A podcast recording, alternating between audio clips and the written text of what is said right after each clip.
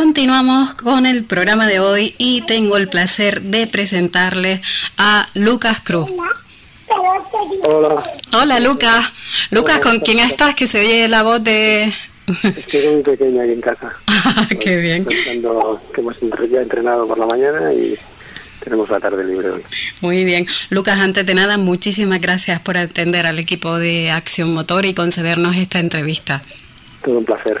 Bueno, vamos a presentarles a Lucas Cruz. Lucas Cruz, conocido por todos como copiloto de Carlos Sainz, es ingeniero informático y copiloto profesional.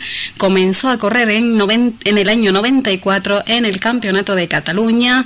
En 2001 logró su primera victoria en el Campeonato de España de rally junto a, a Jairo, ¿no?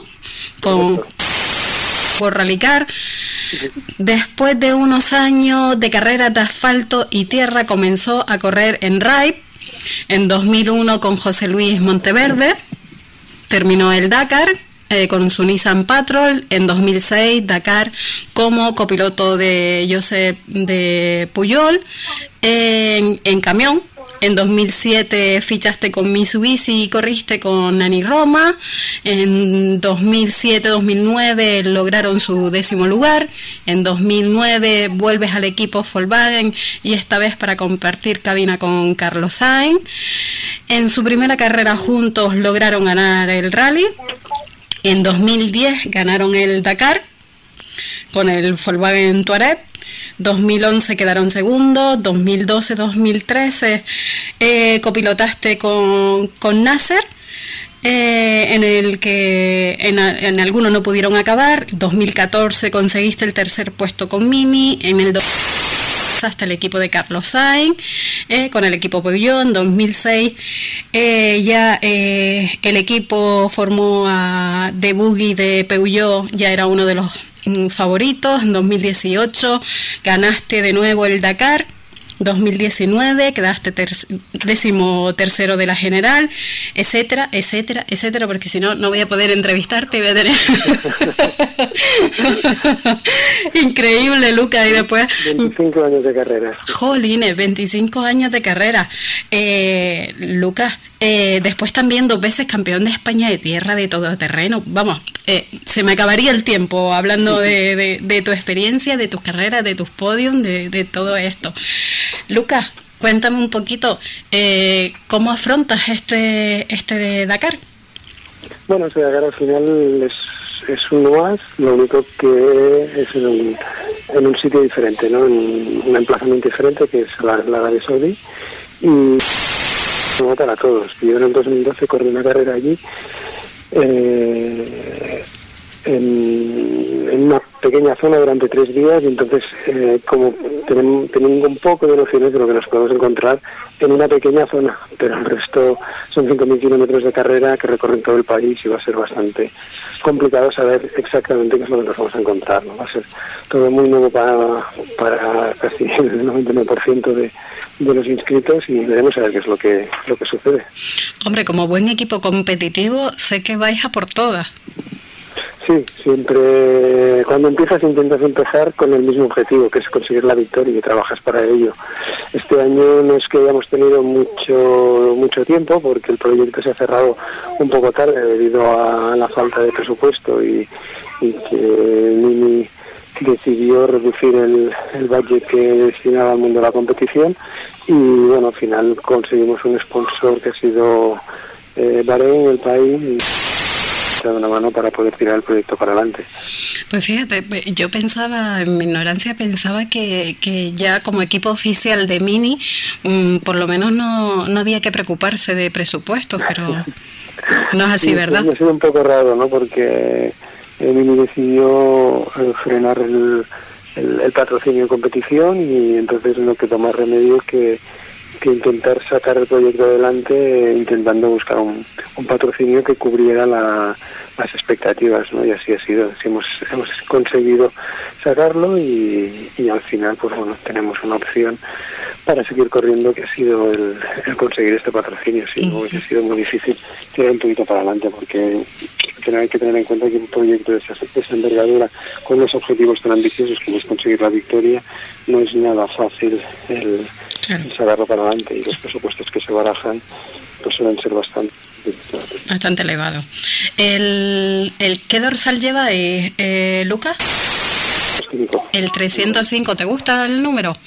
Sí, bueno, todo que esté los números delante está bien, ¿no? Porque al final eh, lo que hace es que los primeros días te tengas menos problemas y pierdas menos tiempo, que eso es realmente realmente lo que lo que estás buscando. ¿no?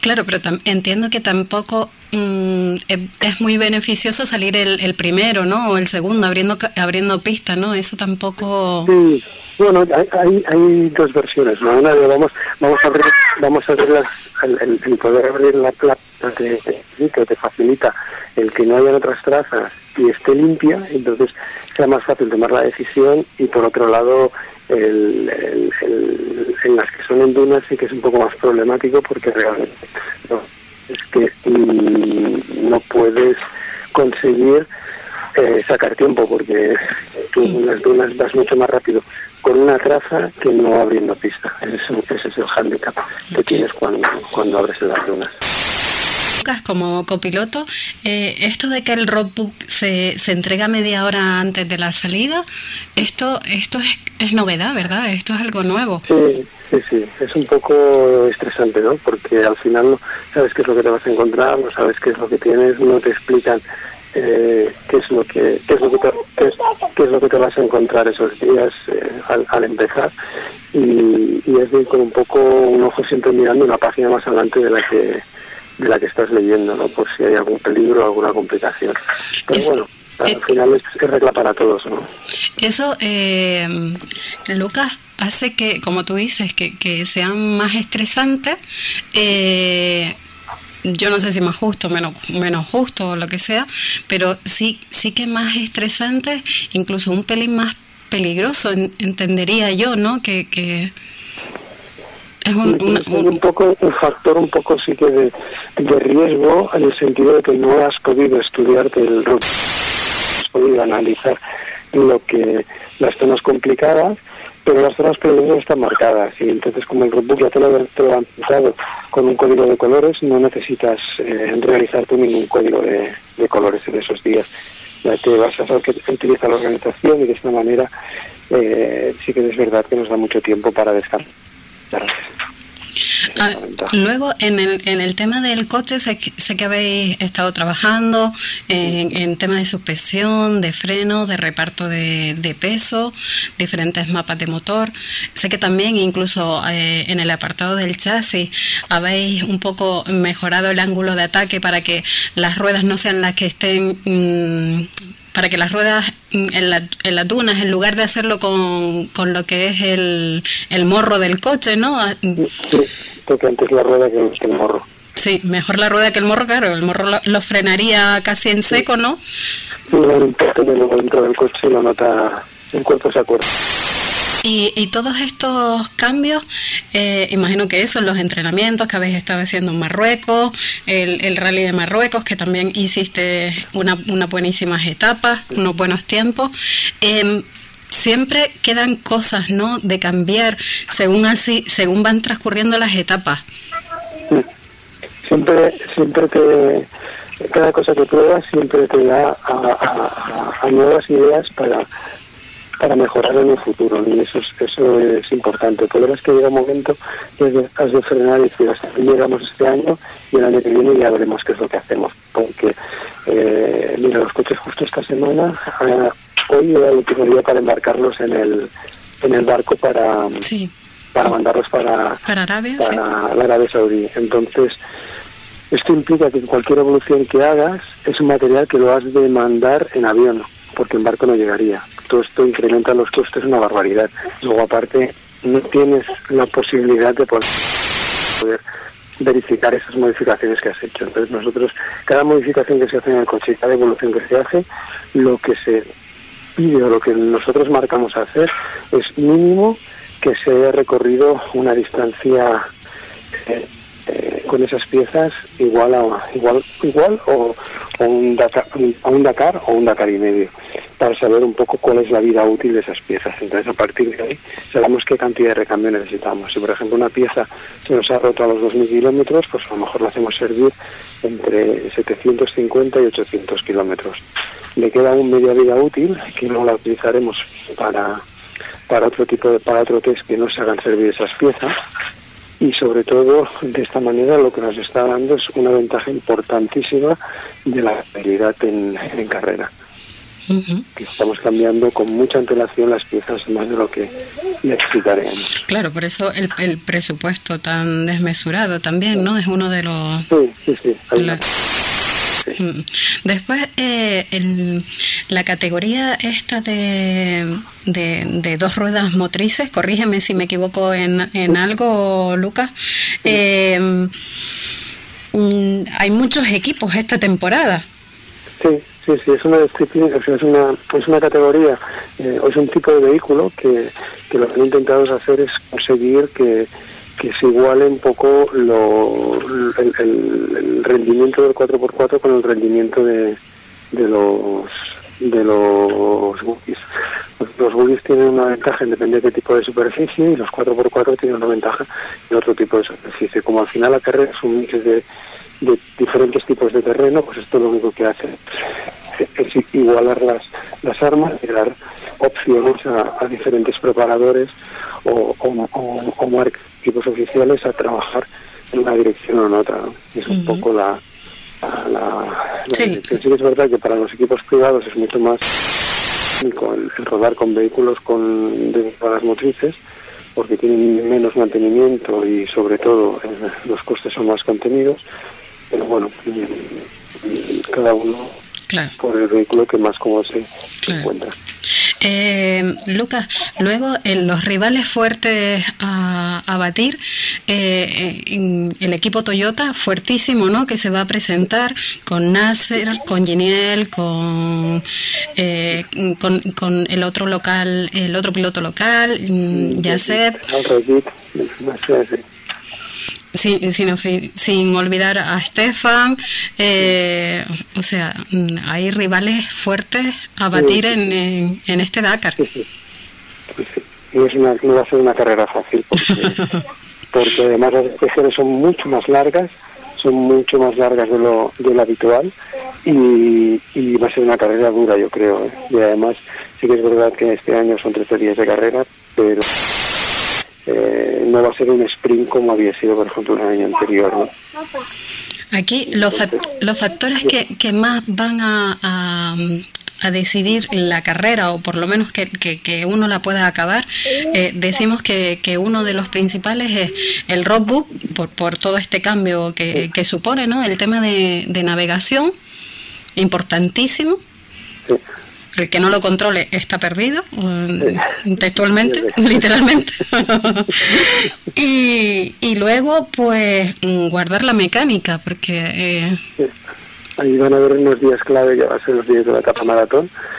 Etapa maratón etapas maratón para nosotros, las etapas maratón para los coches son un poco diferentes a la de las motos, pero igualmente van a ser etapas muy largas, los camiones con el recambio van a llegar muy tarde con lo cual cualquier problema gordo va a ser te va a implicar una pérdida de, y abandono de la carrera. Entonces, sabes de correr, así de, has de ir deprisa. Eso, cuando dices etapa maratón, te refieres a eso, a muchísimos kilómetros en el que se cogen mayor velocidades, ¿no? No, no tanto... las etapas maratón lo que, lo que es el es que al final del día nosotros tenemos tenemos que repararnos el vehículo con nuestros medios. Entonces, lo que has lo que has de intentar es no estropear la mecánica en el eh, durante el día, o sea, no darle golpes, eh, tratarla con cariño, porque por la noche llegaremos y revisaremos nosotros mismos el vehículo. Si hay algún problema gordo, pues entonces el camión cuando llega la noche lo intentará reparar. Pero claro, todo depende si llega y a qué hora llega. Entonces, no puedes depender de si llega o no llega para poder salir al día siguiente. Claro. Necesitas un poco. Entiendo, eh, Lucas, que ya, eh, aunque no tengáis robot, eh, por los días ¿no? Que, que, dura la prueba y un poco mm, solo por saber por dónde va a pasar, sin, sin, sin saber el roadbook, el equipo ha puesto como, hasta que no vea el roadbook, yo sé que es difícil, pero habrá puesto una estrategia, ¿no? De un poco guardar al principio, ¿no? No jugárselo todo para, para poder seguir manteniéndose etapa a etapa. Es, muy complicado, ¿no? Lo que sí que tienes que tener en cuenta, sobre todo, es intentar buscar que el que las etapas que sean más duna y, y más navegación, pues intentar salir lo más atrás posible el día anterior es bastante complicado el calcular un poco esas diferencias, ¿no? Sí que a lo mejor te puedes plantear en no atacar mucho y no, no salir con fuerza y marcar diferencias en etapas cortas, porque al día siguiente te tocaría abrir pista y entonces perderías más de lo que has recuperado en una etapa corta. Es un poco la, la, filosofía, pero luego eh, la carrera te va posicionando un poco en el sitio, ¿no? Entonces, cuando más intentas conservar, cuando tienes una diferencia amplia y vas liderando la carrera, entonces sí que te, te, planteas un poco el ajustarte a, a ese tipo de, de, situación y levantar un poco y conservarse un poco más conservador. Pero también es muy con cuidado porque ese, ese, ese, el correr despacio a veces te provoca errores de, de conducción por, por esa falta de tensión. Entonces es un poco algo doble filo que se ha de tener muy, muy en cuenta y, y se con mucho cuidado. Mm, sí, buscar un, equilibrio. Eh, Lucas, eh, para mi pena me quedan pocos minutos para despedirte y me gustaría decirte que en Canarias hay muchísima afición, la tienes tú como copiloto por tu gran trayectoria deportiva, como Carlos Sainz, también que muy querido en Canarias, y desde el programa de Acción Motor y nuestra página web estaremos muy pendientes a vuestra participación en el Dakar y espero poder volver a hablar contigo cuando hayan pasado ya unas semanas del Dakar para que ojalá podamos felicitarte. Gracias a todos por vuestra afición, que, que al final eh, lo que hace grande es el aporte, la pasión y, sobre todo los aficionados que, que están detrás apoyándonos en, en nuestras carreras. Pues muchísimas gracias, Luca. Un saludo. Un saludo. Gracias a vosotros.